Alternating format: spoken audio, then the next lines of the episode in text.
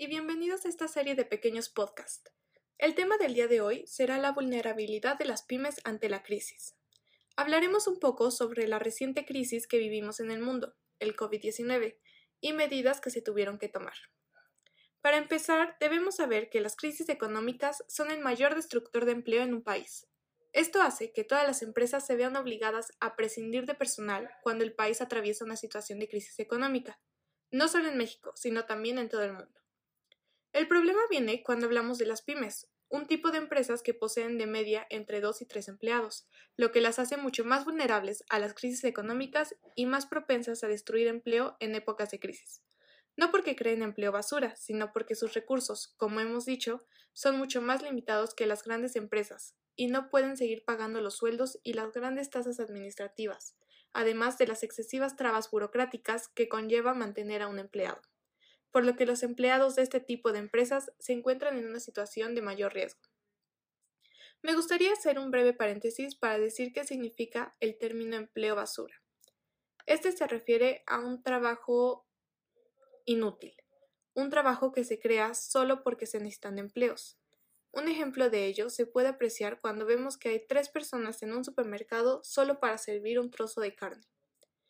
Volviendo a lo que decíamos antes, se ha podido observar que en momentos de crisis la mayor destrucción de empleo provenía de pequeñas y medianas empresas que se vieron obligadas a despedir personal para sobrevivir a la Gran Depresión.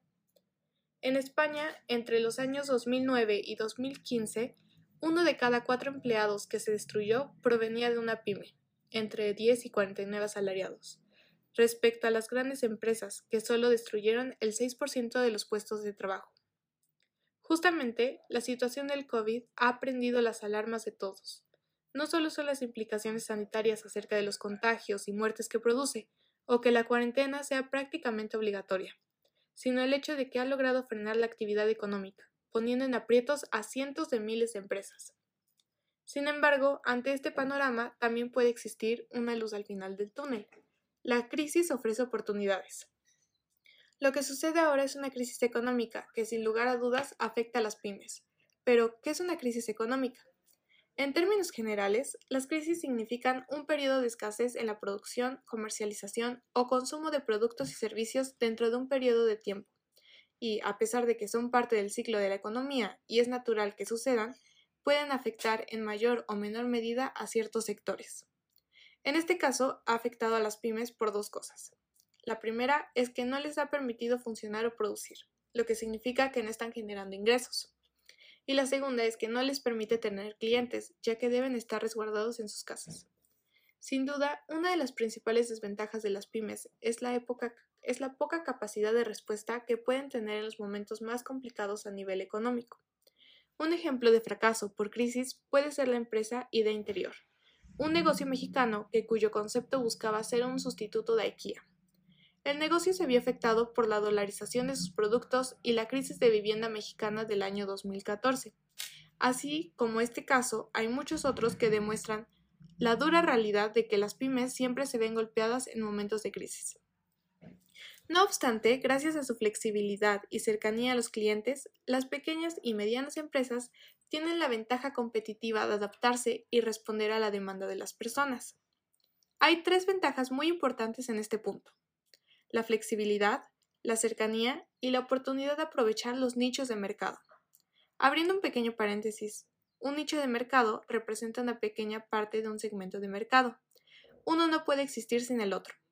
El segmento de mercado representa un grupo de consumidores mucho más extenso, y el nicho se enfoca en grupos inexplorados o poco conocidos.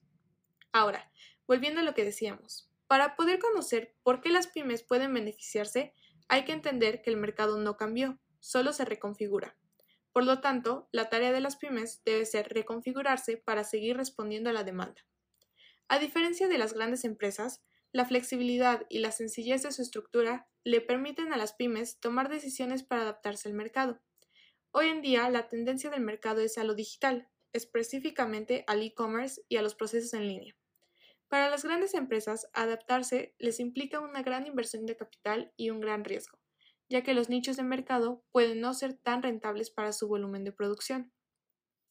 En, conclusión, entendemos que las pymes son las que se ven más afectadas a la hora de una crisis económica, pero se debe intentar encontrar y sacar un beneficio de la situación, tratar de buscar soluciones que se puedan lograr a corto plazo y que al mismo tiempo no sean tan costosas, porque sabemos que no se generan las mismas ganancias que se tenían.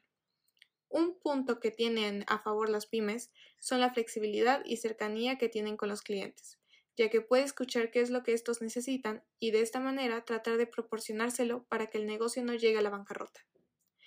Y bueno, eso es todo por el día de hoy. Espero les haya gustado y que nos sigan escuchando en los próximos podcasts. Hasta luego.